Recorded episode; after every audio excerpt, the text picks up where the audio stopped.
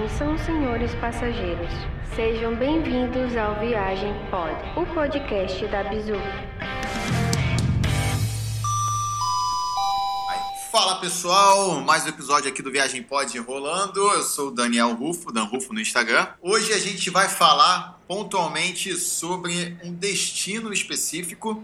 Essa é uma série que eu estou abrindo sobre destinos, né? E o primeiro destino a ser tratado hoje é o Uruguai. E antes de falar do Uruguai, eu vou apresentar o meu convidado do episódio de hoje, que é um dos meus amigos de infância e um cara que viaja bastante e tem uma pegada bem interessante nas suas viagens, que é o Carlos. Tudo bem, Carlos? Fala aí, tudo certo. Cara, é, antes da gente atacar o Uruguai, você que visitou lá a, a, região, fala um pouquinho sobre você, cara. Se apresenta aí pro pessoal que tá, que tá ouvindo a gente. Beleza. Eu sou professor, é, dou aula de história, moro aqui na Zona Norte do Rio. E ser professor assim impacta bastante, já que a gente está falando de viagem, ser professor impacta bastante com relação às minhas viagens. Porque por eu ser professor, eu só posso tirar férias em dois períodos específicos do ano, que é janeiro e duas semaninhas de recesso ali em julho. Então isso impacta bastante nas possibilidades, nos custos, na maneira como eu vou organizar as minhas viagens, porque normalmente esse período aí de janeiro e de julho de férias escolares é um período em que preço de passagem, preço de hotel, custo da viagem aumenta muito. Então eu preciso normalmente rebolar para conseguir fazer alguma coisa que dê a possibilidade de fazer uma viagem legal, mas sem afetar muito o meu bolso. Beleza, é, aposto que com certeza você tem é, informações relevantes do ponto de vista histórico também sobre o Uruguai. Atenção aos anúncios da cabine. Eu, aqui no podcast da Bizu, no Viagem Pod, eu falo sobre destinos, sobre as experiências que a gente vive na viagem, sempre com um convidado, e também falo dos nossos parceiros. O primeiro parceiro é a Ligo Sim, uma empresa que fornece chips internacionais para quem vai viajar para fora do Brasil. E além disso, também em relação à Bizu, eu ofereço passagens aéreas, planejamento de viagem, consultoria e estou agora fundamentando um curso sobre como economizar em viagem. Então você fique ligado, acompanha lá no Instagram que o negócio vai ficar bom para quando a pandemia passar. Portas no automático. E eu vou ficando por aqui. Até o próximo episódio. Um abraço. Tchau, tchau. Você tinha dito aí que o fato de ser professor influencia muito a viagem, né? Porque você acaba tendo que se programar para viajar em épocas de alta temporada, feriados escolares principalmente. Mas qual foi o seu plano para driblar isso? Cara, geralmente quando eu vou viajar, assim, eu faço uma pesquisa exaustiva, assim, eu, eu pesquiso bastante e eu procuro pesquisar sempre com muita antecedência. Geralmente quando eu viajo, não necessariamente para o Uruguai dessa vez, mas geralmente quando eu fui duas vezes em viagens grandes para a Europa, 20 dias, 21, já viajei alguns países da América do Sul, eu procuro fazer sempre é, uma pesquisa bem grande e eu procuro comprar com bastante antecedência. Por exemplo, as duas viagens para a Europa que eu fiz, que foram em janeiro, eu comprei a passagem em julho do ano anterior, ou seja, na viagem que eu fiz em 2016, eu comprei a passagem em julho de 2015 e eu procuro assim sempre simular em várias, vários sites daqueles de, de passagem aérea, em vários dias de semana diferentes, em vários horários. Então eu faço sempre uma pesquisa ao longo de duas, três semanas em vários horários, porque assim, parece que não, mas influencia bastante, dependendo do dia que você olha a passagem e do horário. E assim, outra coisa que é interessante é não se apegar à data. Ou seja, ah, não, eu quero viajar tal dia. Cara, muitas vezes quando eu fui para Europa, assim, nessas duas vezes eu falei assim, cara, eu não vou, odeio, odeio Inglaterra, não tem nada de legal para ir para Inglaterra, o que, que eu vou fazer na Inglaterra, não sei o quê. Preconceito. Mas assim, onde eu acabei indo uma das vezes? Para Inglaterra. Aí você vai falar, pô, mas por quê? Na Inglaterra. Porque era onde a passagem estava mais barata. Eu simulei vários destinos e o local onde a passagem estava mais barata é a Inglaterra. Ah, passagem mais barata na Inglaterra. Quero começar por algum lugar para chegar na Europa. Botei, comecei pela Inglaterra, fiquei lá quatro, cinco dias e aí depois eu fui indo por outros países ali ao longo da viagem. Mas o importante para economizar é não se apegar a destino, a data e ao horário. Em cima disso, você consegue você consegue fazer várias combinações. Por exemplo, as duas vezes que eu fui, eu passei o ano novo, dia 31, a virada do ano, dentro do avião. Uhum. Porque, por incrível que pareça, os preços na virada do ano, assim, de 31 para primeiro, são mais baixos ali. Se você passar o, a virada do ano dentro do avião, acho que muita gente não gosta, não se sente confortável, então o preço tende a ser menor. É, uma coisa que você falou disso tudo aí que é bem interessante, né, que a gente sempre martela muito é, cara, se você quer poupar na sua viagem, você precisa fazer um planejamento, né? E esse planejamento, principalmente quando você pesquisa a passagem, dá trabalho. Você tem que testar várias alternativas até achar uma alternativa que seja barata o suficiente, né? Que te agrade, né? Exatamente. É, então, no caso do Uruguai, você foi, foi de avião até Montevideo, saiu do Rio até Montevideo de avião? Então, sim, eu fiz o seguinte. Mais uma vez, é, para questão de preço, consegui pegar uma passagem que era no dia 30 da madrugada. Eu peguei uma passagem dia 30 na madrugada e cheguei lá por volta. O voo não foi direto. Outra coisa também interessante, não se apega a essa questão de voo direto. Então, assim, se o voo tem escala, pega um voo com escala, não tem problema. Eu, eu peguei um voo com escala, eu saí do Rio, parei em Guarulhos, e de Guarulhos eu cheguei em Montevidéu. Eu saí numa sexta-feira, se eu não me engano, na parte da finalzinho da tarde, e cheguei lá na madrugada em Montevidéu à noite, assim, madrugada que eu digo duas, três horas da manhã. Uhum. E aí, assim, uma coisa interessante que muita gente fala assim, ah, mas eu quero fazer uma viagem, eu vou para onde? Assim, uma viagem de final de semana, um feriado prolongado. Tipo, quinta, sexta, sábado e domingo. Aí muita gente acha que um feriado assim quatro dias não, dá para fazer uma viagem internacional. Dá, dá para fazer. Sim. Uruguai, só para você perceber, assim, Uruguai, ele tá do Rio de Janeiro a 2 horas e 20 daqui. Um voo de 2 horas e 20. É menos tempo do que de carro daqui a Búzios. São 2 é. horas e 40. É, por exemplo, do Rio para Salvador, voos são de 2 horas, né? Exatamente. Se você sair de São Paulo, é menos tempo ainda. Você vai ficar é, uma hora e 50 num voo. Então, assim, dá, é uma viagem rápida a ponto que você possa sair numa quarta noite depois do trabalho de um feriado e voltar num domingo de madrugada. Então, assim, uhum. é bem interessante. Até porque, se você for, é o que eu falo, de viagem para o Uruguai, existem várias formas de viajar para o Uruguai. Você pode ter aquela viagem mais compacta, que é conhecer o básico, conhecer aquilo do modelinho roteiro turístico que você pega na internet, que uhum. você vê nos sites. Isso vai te tomar quatro dias.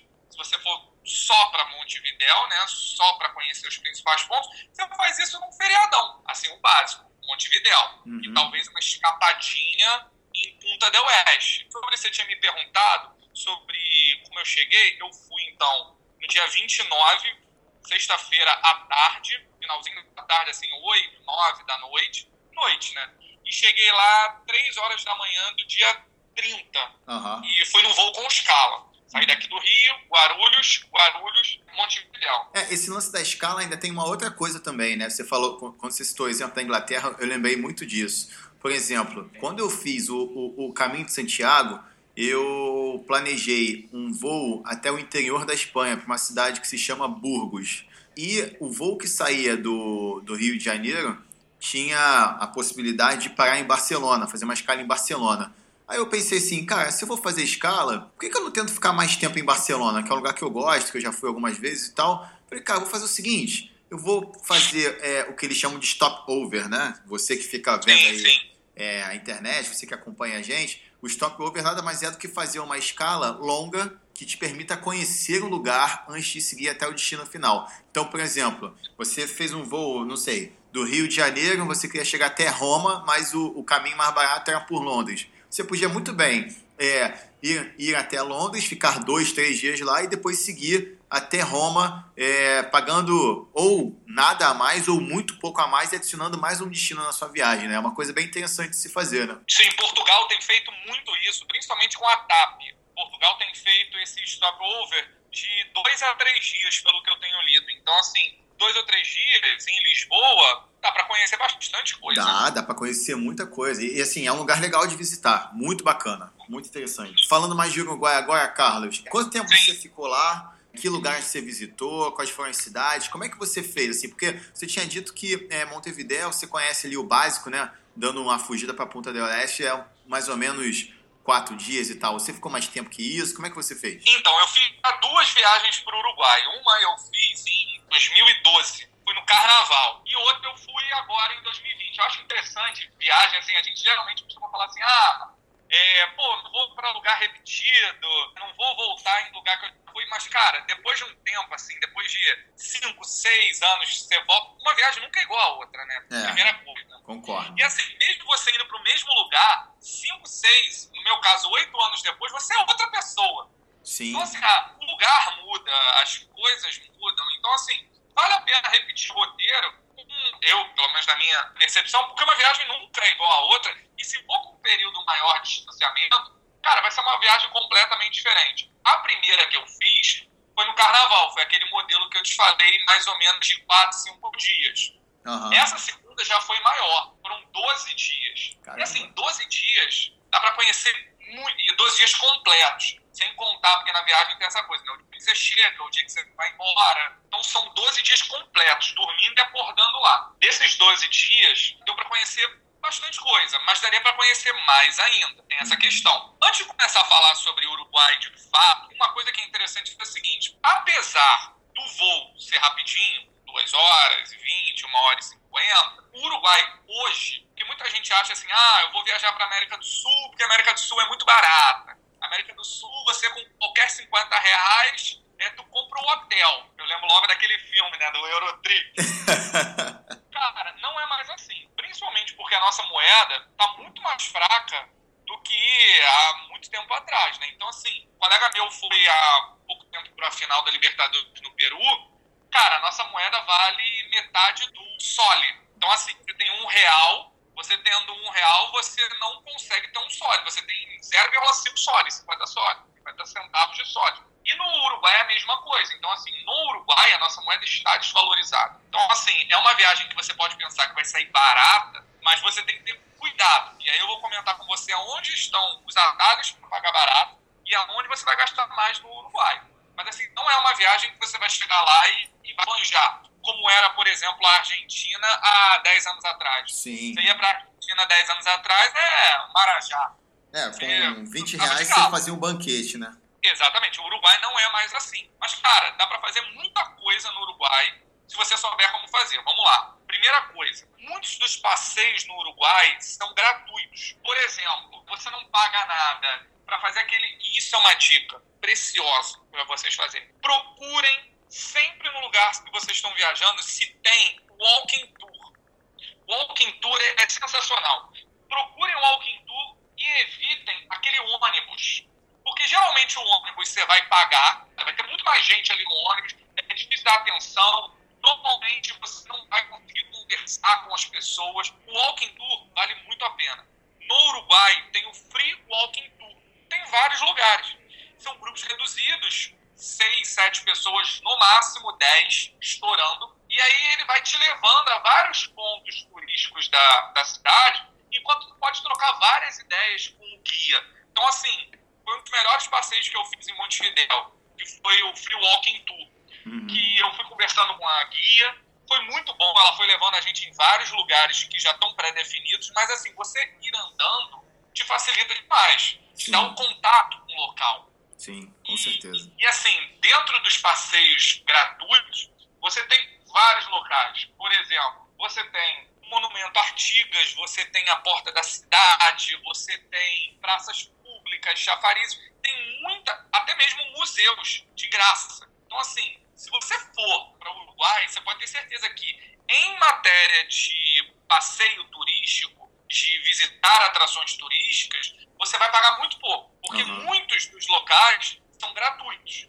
Você vai conseguir entrar em vários monumentos de graça, essa é a primeira coisa, e vários locais, como por exemplo o mercado municipal lá, também é de acesso livre e gratuito. A catedral anglicana, tudo, tudo isso. O que, que acontece com relação ao Uruguai? O Uruguai ele é mais caro quando você pensa em alimentação. A alimentação no Uruguai é bastante acima do que a gente imagina, né, quando vai para.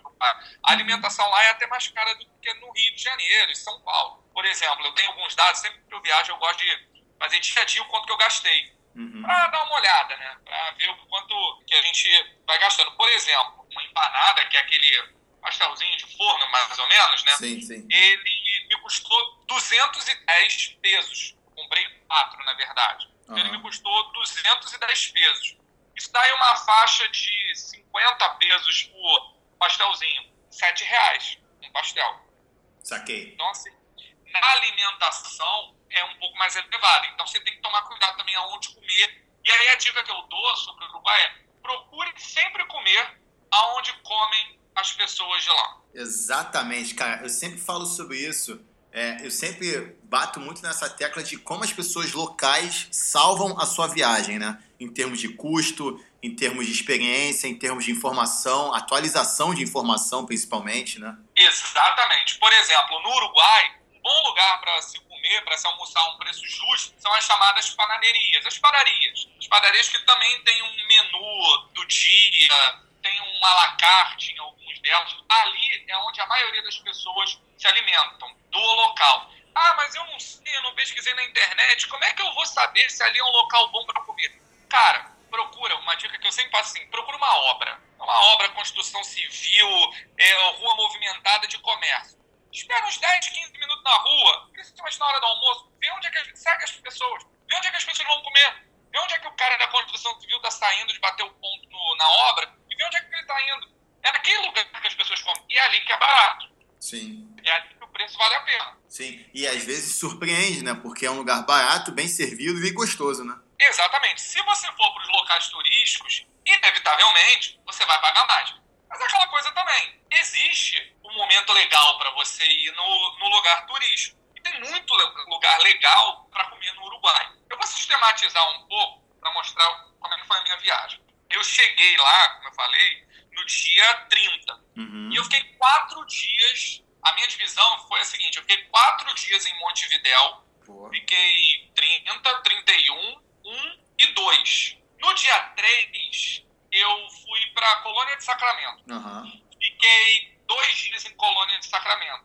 Fiquei o dia 4 e o dia 5. E aí eu depois fui embora no dia 6. E aí eu fui para Punta del Oeste. Então eu fiquei mais três dias em Punta del Oeste, três dias inteiros. E aí depois eu fui para Punta del Diablo. Esse é um local mágico, maravilhoso. Eu vou comentar mais estritamente na frente. Mas assim, o que, que eu fiz? Eu cheguei por Montevidéu, que é o principal local para se chegar, né? Uhum. É, diria que é o, o único. É, Punta del Oeste tem até um aeroporto, mas é bem menor, é para aviões pequenos. É, então eu cheguei por Montevidéu e Montevidéu está no meio. Você gasta de Montevidéu para Colônia de Sacramento, para para pensar assim, você olhando para frente, Uhum. Montevidéu está no, no meio do- da sua vista. Se você for para o seu lado esquerdo, é Colônia de Sacramento. Você, para ir depois para Punta, você vai ter que voltar tudo até Montevidéu e depois ir para a Punta do Oeste. Montevidéu está praticamente no meio, Entendi. entre Punta del Oeste e Colônia de Sacramento. Aí depende muito da sua viagem. Colônia de Sacramento é um local mais histórico. É um local que você consegue, até mesmo com bate e volta, em um dia, fazer. Eu não aconselho. Eu acho que pelo menos um dia inteiro em Colônia de Sacramento vale a pena. Mas se você quiser fazer um bate e volta, também tem como. E muita gente escolhe entre fazer Montevidéu e mais um local, fazer Punta del Oeste. Assim, eu, como estava com tempo, fiz tudo. Então, assim, eu fiz quatro dias em Montevidéu, depois dois dias em Colônia de Sacramento, depois três dias em Punta e depois três dias em Punta del Diablo. Essa foi a minha divisão. Aí a primeira pergunta que você vai, deve me fazer é se eu aluguei um carro. Sim, eu aluguei um carro. Como que eu cheguei a essa conclusão? Assim, o carro tem os seus prós e tem os seus contras. Por exemplo, no Uruguai, alugar carro é muito mais caro do que alugar no Brasil. Então, uma dica assim, carro ele é muito mais caro. Mas eu precisava do carro por causa do, do tempo, assim. Quando a gente não tá com carro, muito mais imprevistos podem acontecer. Sim. O imprevisto não é ruim, mas às vezes o imprevisto pode ser tão grande que pode gerar um efeito cascata, principalmente no início da viagem, que vai ter que mudar os seus planos. E a gente já tava, eu viajei com, com a minha esposa e mais um casal de amigos, então o carro não ficou tão caro. Isso também tem que ser levado em consideração. Com quem você está viajando, de que maneira, porque às vezes o transporte público pode ser mais efetivo. Uhum. Então, assim, eu aluguei um carro, só que eu aluguei esse carro por todo o período, pelos 12 dias. Então, eu fiquei com o carro desde o início. Sobre a questão do carro, que eu falei que é uma coisa um pouco mais cara, né, lá, junto com a alimentação. E todos os caminhos que eu fiz foram com carro. O combustível também é uma coisa cara. Então, Uhum. você tem que levar em consideração na hora que você vai alugar o carro, o valor do combustível, o valor da franquia, tudo isso para ver se não vale mais a pena usar o transporte público. Sim. Compreende? É, a questão é basicamente essa. Tudo tem que ser colocado na ponta do lápis. E aí tá. Tudo depende também do seu estilo de viagem. Uhum. Tem gente que prefere o conforto do carro ou que só anda de, por exemplo, aplicativo na cidade. Tem É. gente que gosta de ir a pé, tem gente que gosta de ir de ônibus. É, o lance Com do relação ao carro. Uruguai, Pode a falar. transporte público, não existe metrô, não existe trem, você tem um aplicativo. O aplicativo é caro. É, eu aconselho andar ou pegar ônibus. Gente, ônibus é tranquilo, é bem informativo. Você só precisa ter as moedas trocadas para poder pagar o motorista, mas assim, transporte público, ônibus, é muito tranquilo. Uma dica que eu dou, vai andar em Montevidéu, vou falar um pouquinho de cada lugar que eu passei, ok? Uhum. Cara, faz- Montevidéu, transporte público, basicamente, ônibus e a pé.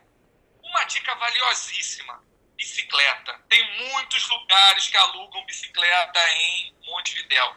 E Montevidéu é muito conhecido pela Rambla, né, como eles chamam, que é como se fosse uma ciclovia que margeia todo o Rio da Prata. Então, assim, é muito tranquilo alugar uma bicicleta. Ali no centro de Montevidéu tem a plaza, né, a principal, a Plaza Artigas, tem a porta da cidade e você descendo a rua direto, tem vários lugares que alugam bicicleta. Eu aluguei no dia 3 do 1 a bicicleta por 700 pesos para o dia inteiro. Isso, na cotação de hoje, daria 86 reais. Mas você pode levar a bicicleta para o hotel e eles pegam a bicicleta no dia seguinte para você. Você não precisa devolver no lugar. Uhum. Então, é uma mão na roda. E, cara, com bicicleta eu fiz muita coisa em um dia lá. Consegui visitar vários lugares de bicicleta, parei. Você, tem como deixar a bicicleta, eles dão um cadeado, você tem como deixar a bicicleta nos locais, é, é tranquilo. Uma dica minha é, usa a bicicleta. É muito bom. E muita gente usa a bicicleta em Montevidéu. Com relação a passeios, assim, se você gosta de futebol, provavelmente você vai pensar, pô, é o. Vou lá no estádio centenário, pô, maneiraço. Cara, reflete sobre isso, porque assim, nada demais. Pra te falar a verdade, bem desapontante. Deu, deu até vontade de falar pra não ir, né? Cara, é, sabe por quê? Você vai pagar. Assim, eu sempre coloco, eu sempre vou falar com você de valor, porque tem a questão do custo-benefício, né? Você no estádio centenário, você vai pagar 100 pesos, aproximadamente 12 reais. Só que, cara, você vai ter acesso a uma sala de troféus muito, muito mofada, assim, mal conservada. Lembra muito aquelas salas de troféu do Maracanã antigo Aham. nada interativo, assim, muito, muito aquém do que você espera de um local como o Estádio Centenário. O Estádio Centenário, assim, a gente tem acesso à arquibancada, mas que lembra muito o antigo Maracanã, do antigo Maracanã mesmo. O de cimento, né? Exatamente. E o Estádio Centenário, ele é mais afastado do centrão.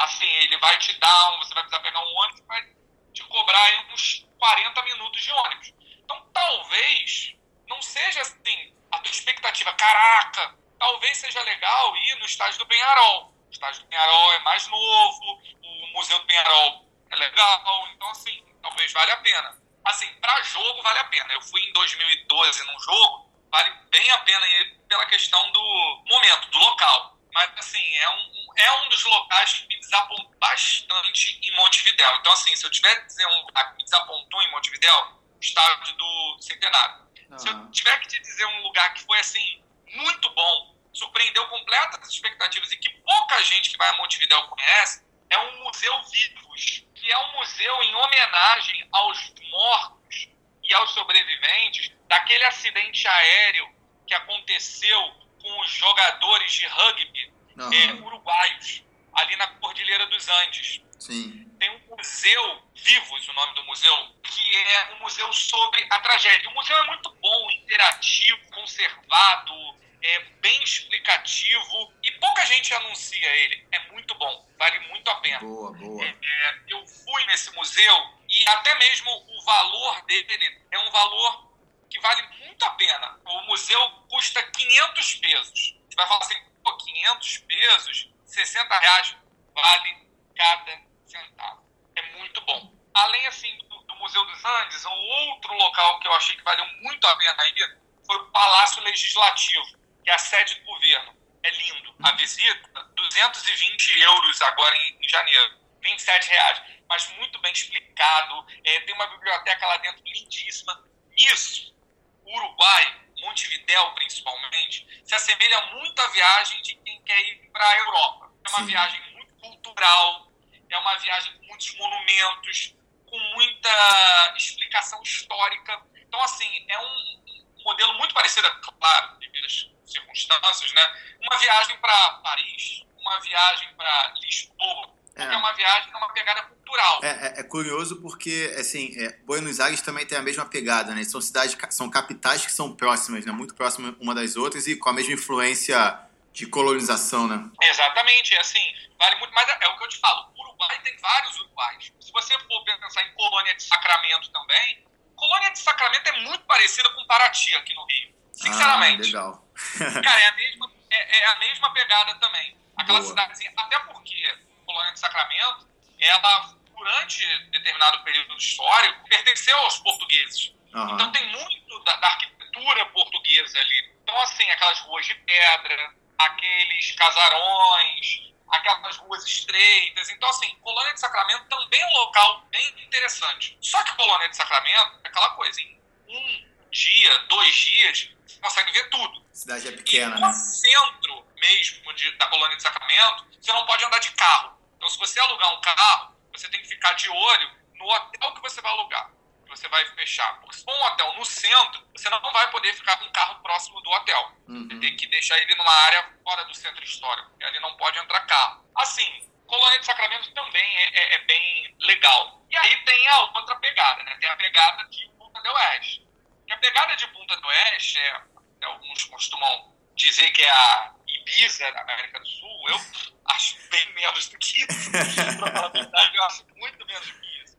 Punta é mais caro ainda do que Montevidéu. Então você tem que tomar cuidado onde você vai. E assim, Punta del Oeste é aquela coisa bombada. É, é, é festa à noite. Ostentação. É, é ostentação, é balada, é, é gente passando de conversível, é praia com aquelas festas no deck e DJ, essa parada toda. Também é maneiro, também tem essa coisa. O, o cassino, o antigo Conrad, né, que hoje não é mais Conrad, ele tem festas à noite, night assim.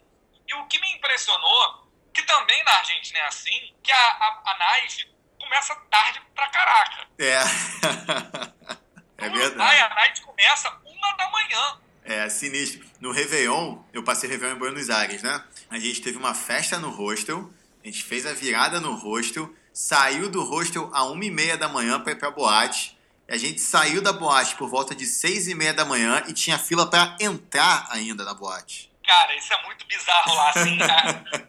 o negócio começava no antigo Conrad uma hora da manhã. Muito louco. E aí né? o pessoal também sai para jantar. A, a vida noturna no Uruguai como um todo, e aí como é um local muito de veraneio, isso se acentua, né? Mas assim, a vida começa noturna muito tarde. O pessoal sai para jantar 10, 10 e meia, 11 horas da noite. Então é muito fácil você encontrar fila 11 horas da noite no restaurante e o restaurante a pleno vapor 11 horas da noite. E aí o pessoal dali sai para night uma e meia, duas horas. Então, assim, é um local bem agitado, Punta. Assim, locais em Punta que são bem visitados que não pode deixar de ir. Apesar de eu não gostar dessa coisa de fazer o roteiro estritamente turístico, caraca, só vou visitar as coisas turísticas, não tem como deixar de ir, né, na Casa Pueblo. Sim. Só que é aquela coisa, cara, é, é- a foto que a gente tira, é aquela foto bonita, parece que não tem ninguém. Cara, Casa Pueblo é tipo muralha da China. Aquela, se você for ver fora do teu enquadramento, é gente pra cacete, é tu saindo no tapa pra conseguir tirar uma foto boa. Formigueiro, porque né? tem aquela coisa, né, de ser muito turístico. Eu acho a Casa Pueblo maneira, legal. Eu acho que vale a pena visitar. Eu acho que vale a pena visitar também é, em Punta é, as praias mais afastadas. Porque essas praias mais afastadas tem um sistema de festa no deck. Você paga o equivalente a uns 200, 300 reais para poder ficar com uma mesa e aí pode consumir, mas o consumo tá por fora. Então Aham. também. Mas é legal também pra você experimentar, pra ver uns negócios legais lá. Assim, em Punta, eu acho que o ponto alto de é a questão da Casa Pueblo, como eu falei. Além da Casa Pueblo, essa questão dos decks, do- dos decks que você pode ver, participar. Se você quiser é, alguma coisa cultural, você também tem um Museu Rally, que tem algumas obras de artistas bem famosos, então também vale a pena. E, cara, assim, de Monte, de Punta del Oeste, assim, o que, que você achou que foi não vale a pena? Assim, eu acho que a cidade como um todo. Porque, assim, se você não tem uma pegada, eu não sou assim em viagem de uma pegada, ah, vou pra night. Eu sou aquele cara que em viagem gosta de bater perna. 8 horas da manhã, Sim. voltar pro hotel. 10 horas da noite, e geralmente eu tô tão cansado que eu não consigo nem sair do quarto depois. Então, assim, não me surpreendeu. Não, não- é muito cosmopolita pra mim, entendeu? Assim, Aham. apesar de gostar das viagens da Europa, é muito cosmopolita pra mim. Eu queria algo um pouco mais calmo Saquei. nesse sentido. E a- aí é que tá. Aí é que vem a joia da viagem. A joia da viagem se chama Punta del Diablo. Porque, assim, todo mundo que vai pra lá de fora, ah, Brasil, é, Argentina, América do Sul em geral e de lá de fora, pensa em Punta del Oeste como área de, de veraneio. Sim. Aí é que tá. Mais uma vez a questão dos nativos. A pessoa que mora lá. Cara, não é um local de veraneio para quem mora lá e não tem grana. O pessoal vai para Punta del Diablo, que é um local mais harebu, para assim dizer. É um local que aqui no Brasil a gente poderia dizer que é mais próximo de Jericoacoara. Sim. Tipo, uma rua asfaltada só, lá, Aham. Punta del Diablo. O resto tudo, tudo rua de terra. E casebres. Casebres, chalés. Cara, uma vibe assim, na orla, né, da- da- das praias. Primeiro não tem orla. Na verdade é mar, areia, começou o mato. Então, assim, não tem construção próxima da praia. Boa. Prédio não existe, são casas, é uma parada assim, bem mais De interior. interiorana mesmo. Aham. Vale, vale muito a pena. E assim, Punta del Diablo está muito próximo da fronteira com o Brasil. Punta del Diablo está a 145 ou 95 quilômetros do Chuí. Então, assim, saindo de Porto Alegre para Punta del Diablo, você demora aí algo em torno de 4 horas, se eu não me engano, de carro. Então, Aham. assim, é uma vez assim, ah, não quero pagar uma passagem internacional. Aí é o que eu falei, de novo, aquela coisa de ir movendo possibilidades para não gastar dinheiro. Ah, não quero pagar uma passagem internacional, que muitas vezes é muito mais cara. Quero uma passagem mais barata. Pega uma passagem doméstica até Porto Alegre, E aluga um carro e vai. aluga um carro e vai. Ou tem ônibus. Tem ônibus que te leva de Porto Alegre até Punta del Diablo. Vai demorar um pouco mais, mas se tu quiser, vale a pena. É, Vale ou ainda dá a pra ir até o Chuí e de lá ir pra Ponta do Diablo também. Pode, pode sim, também pode. As possibilidades são imensas, mas assim, Punta del Diablo é um local que eu nunca tinha ouvido falar. Então, por isso, uma movimentação. me- Foi o local onde eu menos ouvi gente falando português. Boa. Justamente porque tem a questão da. que tinham muitos nativos lá. E, cara, é uma tranquilidade, é uma paz. É, eu aluguei lá com esse outro casal de amigos e a minha esposa, a gente alugou um chalé. E essa, porra, um chalé, coisa cara. Não era, não era. É, o chalé ficou algo em torno de tudo, tudo, todos os dias, todos os três dias que a gente ficou lá, o chalé ficou algo em torno de 500 reais por casal. Então, Boa. 250 reais por pessoa para passar três dias. Muito interessante. O chalé tinha banheira de hidromassagem, Eita. o chalé tinha churrasqueira, o chalé tinha cozinha, isso também é interessante. É muito importante, se você quer economizar, procurar um local que tenha cozinha. Pra fazer a própria comida, fazer a né? própria comida. Sim. Isso também é, é muito importante. Então, assim, e muitos lá para alugar são nesse modelo de chalé. E, e vale muito a pena. Vale muito a pena. Muito próximo das praias. E, assim, foi o único local onde eu consegui finalmente fumar um baseadinho lá. Eu ia falar disso. Muita gente vai pro Uruguai falando: caraca, fumar maconha pra caraca, Marley vive, pô, tranquilo. Você não vai. Porque lá só cidadão uruguaio pode comprar. Você não vai conseguir chegar lá na, na farmácia e, E comprar pedir, né? um baseadinho. Não Como é, como é que você fez pra conseguir, então? Ah, é aquela coisa. Sempre converse com os nativos. Eles sempre te apontarão o melhor caminho. Cara, e lá, nesse local em Punta del Diablo, tu olha pra galera, muita galera rasta. Não rasta no sentido pejorativo, rasta mesmo. Pessoal dessa corrente de pensamento. Adepto da cultura mesmo, né? Isso. E assim, aí você conversa com um, você conversa com outro. Muita gente lá vende equipamentos para o consumo, ou seja, uma biqueta, é, a seda, é, um bolinho. Lá a gente estava na praia e o pessoal passava tipo o cara do mate, só que não era o cara do mate, era o cara do groove cake. Vendendo. Cara, se você quer usar maconha, o local mais fácil pra você conseguir é em Punta del Diablo. É onde você vai ter um acesso mais fácil. Porque é na cara dura mesmo. O pessoal, assim, com essas paradas. E aí, obviamente, onde tem fumaça, há fogo. Então, se a galera tá vendendo biqueta... Literalmente, né? seda, Literalmente, né? Porra, onde há fumaça, há baseado. Então, a gente chegou perto do, de um dos caras que estava vendendo e falou assim, aí, amigo, é, claro, em espanhol, né? Aí, amigo, é, pô, tu tá vendendo aí a seda, não sei o que, eu queria comprar a seda, mas, porra, meu bagulho acabou. Aí o cara, ah, tá, não sei o que, fez aquela cara, ele, pô, você sabe que eu não posso vender pra... Aquele mise-en-scène, né? Ele, pô, não, tá tranquilo, ninguém... Tá... O cara chama a gente pra trás de uma bancadazinha, aí até enrolou, não sei o que, pá, preparou tudo, e aí a gente levou. Mas é muito tranquilo conseguir lá em Punta, é o diabo. Por quê? A questão é, se você quiser usar lá, você vai se enquadrar teoricamente na mesma questão daqui. Você está consumindo a margem. O cara está, entre aspas, traficando para você. Sim. Você não está comprando por meios legais. Mas, assim, muita gente lá é, cultiva, porque você pode cultivar em casa, né? Sim. Muita gente cultiva lá para vender. Ah, mas como assim? Complementar pra renda, fazer, isso? exemplo? É tipo pra complementar a renda. É, por exemplo, eu peguei um taxista, cara, isso é muito bom. Peguem, sempre que vocês pegarem taxista, é o que eu falo, viagem é bom pra isso. Com, puxa conversa com o taxista. O cara vai te dar as boas, ele vai te contar todas as melhores dicas possíveis. É, e o taxista ofereceu maconha pra gente também. Então o cara estava fumando maconha dirigindo o táxi. Que isso, cara? isso no Uruguai, no Montevidéu.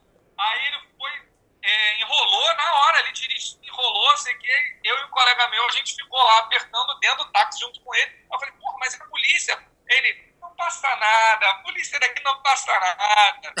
Aí eu falei assim, igualzinho a polícia do Brasil, né? não passa nada.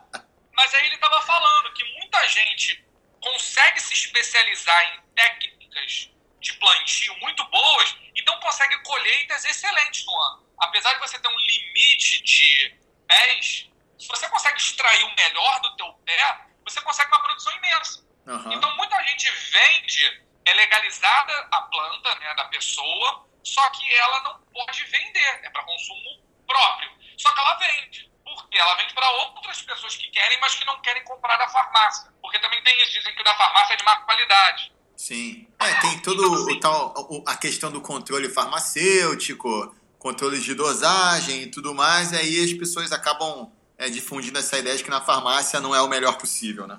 É, e aí ele falou assim, cara, você vê um professor, aí o professor tá andando com um carro conversível. Com certeza, ele falou, com certeza, tá vendendo maconha.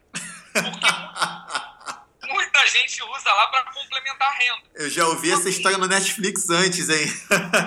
Pô, mas é, é exatamente isso que eu ouvi lá. E aí ele veio falando, né, da, da questão do, do consumo, do que pode, do que não pode, das quantidades. E, deu uma aula pra gente sobre isso. Até porque o lugar onde eu fui pegar o carro que eu aluguei era longe do centro, né? E, e ele foi contando a história, passou é, vários bisus pra gente com relação à à compra de lugar mais barato para comer, etc, etc. Então, assim, não vai achando que você vai chegar lá em, em- no Uruguai e vai... Tem uma bandeja de maconha pra você escolher a maconha e vai fumar no aeroporto, né? Exatamente, isso não vai acontecer. E em Montevideo é muito difícil você conseguir. Assim, é- foi muito mais fácil em, em Punta del Diablo e Punta del Oeste. Se a gente, se a gente tivesse procurado também ali em Punta del Oeste, a gente também teria conseguido, mas Punta del Diablo foi muito mais fácil. É, isso também tem um apelo turístico, né? O cara, é, o, o cara de lá sabe que o turista de outro país tem essa curiosidade, porque no país de onde ele vem não tem essa possibilidade, né? Exatamente. Essa história foi, para mim, é a cereja no bolo, cara, da viagem. a história do professor é sensacional. Só para fechar o tema Uruguai, para a gente partir para o encerramento, Carlos, depois de vivenciar isso tudo, você recomenda definitivamente uma viagem para o Uruguai, né? Eu recomendo uma viagem para o Uruguai por cinco motivos. Primeiro, proximidade. É uma viagem que você pode fazer num feriado. Então ela não é impeditiva. Segundo motivo, gastronomia. É muito boa a gastronomia uruguaia, tanto em relação a doces quanto em relação a carnes, né? E vinhos também. Terceiro ponto, porque eu recomendo uma viagem ao Uruguai, a questão da proximidade, né? Além do valor, além do, da questão da proximidade que eu falei, do valor. Para algumas coisas é, é, vale a pena. Então, vale o custo. Quarto motivo porque eu acho que vale a pena uma viagem no Uruguai. Experiência. É uma experiência, assim, sensacional. É um outro país onde as pessoas estão muito abertas a, a te ajudar, a conhecer. E o quinto motivo é porque você também pode, no Uruguai, dar um pulo na Argentina, se quiser. Sim, boa. Então, vale muito a pena. Eu, assim, a primeira vez que eu fui ao Uruguai, que foi em 2012, eu fiquei com uma visão, assim, meio... Ah, nota 6. Porque eu fui numa época do carnaval que, apesar de não ter nada de carnaval lá, as coisas não abrem. Uhum. Então eu fiquei alguns dias com nada aberto, ou seja, pouquíssima coisa para fazer. Mas indo agora, vale muito a pena. Vale muito a pena. Sensacional.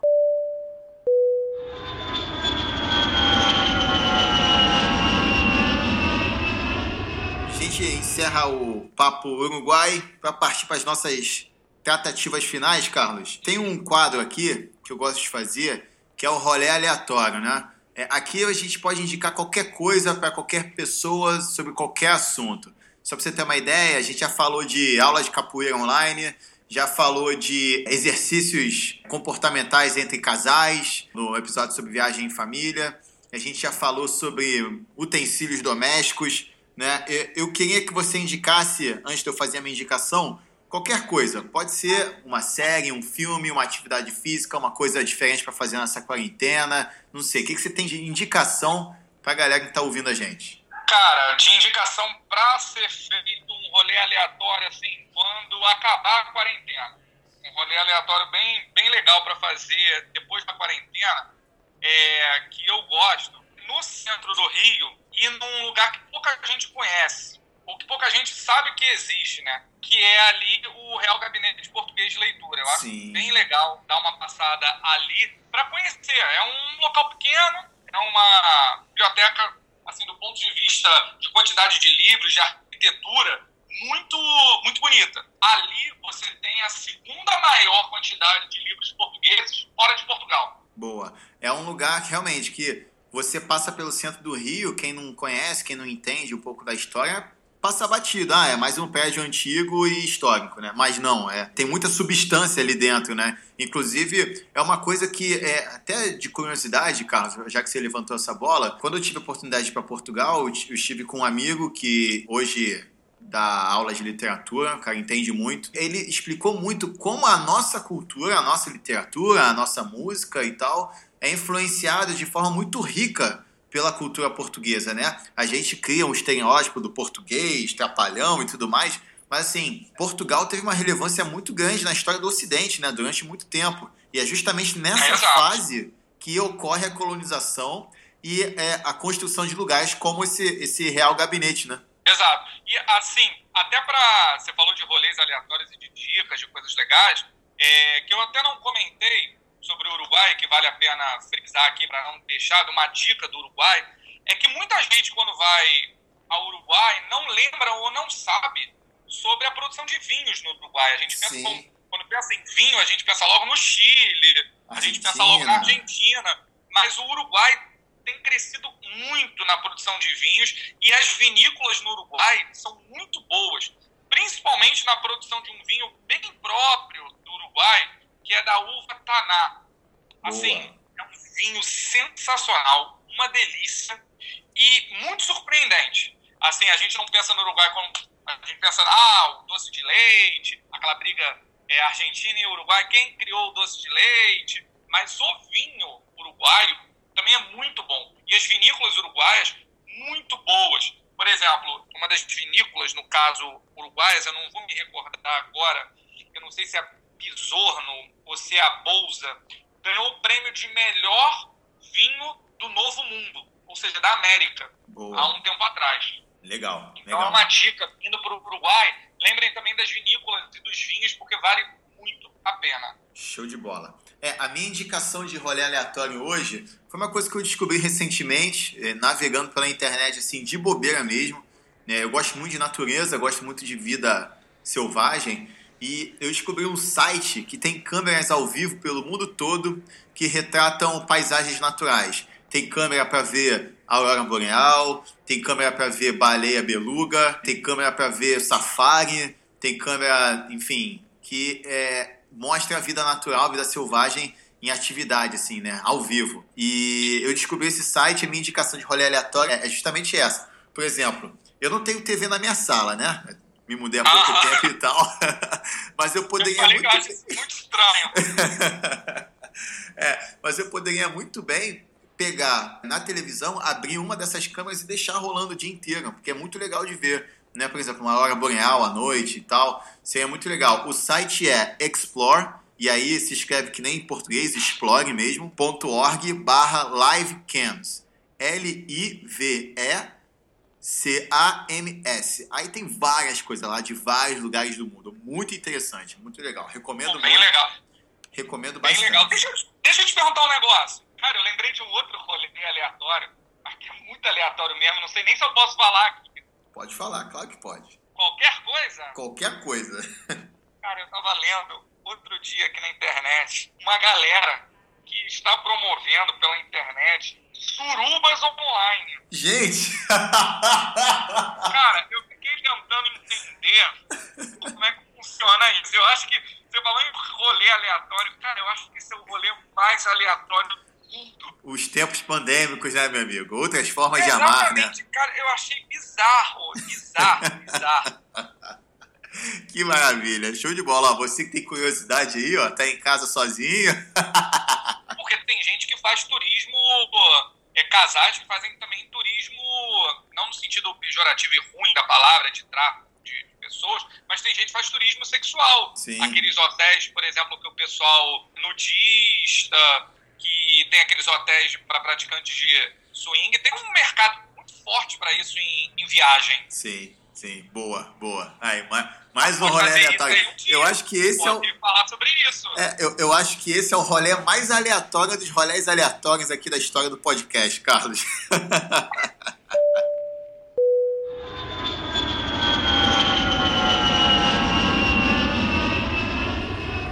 Tentativas finais, você aí que está ouvindo a gente se ligou como é viajar para o Uruguai, ganhou várias dicas, várias bizus que o Carlos deu aqui pra gente, ouviu boas histórias, ouviu bons rolês aleatórios também.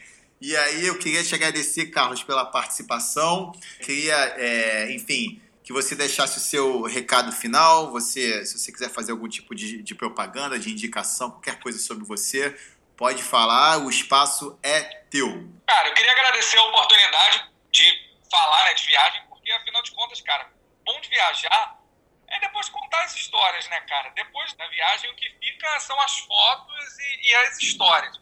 Muito mais histórias do que fotos, né? Porque muitas vezes você esquece de tirar foto. Sim. Viagem boa é aquela que tem pouca foto. E agradecer mesmo. eh, se, se você quiser depois ou alguém da tua audiência quiser as dicas mais aprofundadas de restaurante, valores atualizados de 2020, é só falar com você eu te repasso os valores do- dos principais passeios, das principais atrações e Show. dicas de bons lugares para comer e, e visitar. Beleza, show de bola. Carlos, te agradeço, agradeço você estar ouvindo a gente também.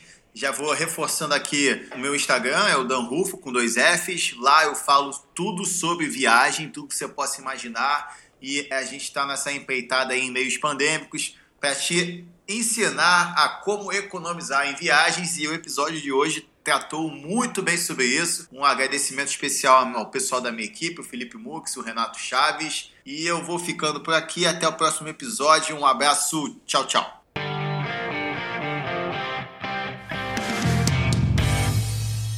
Este podcast foi editado por Felipe Mux.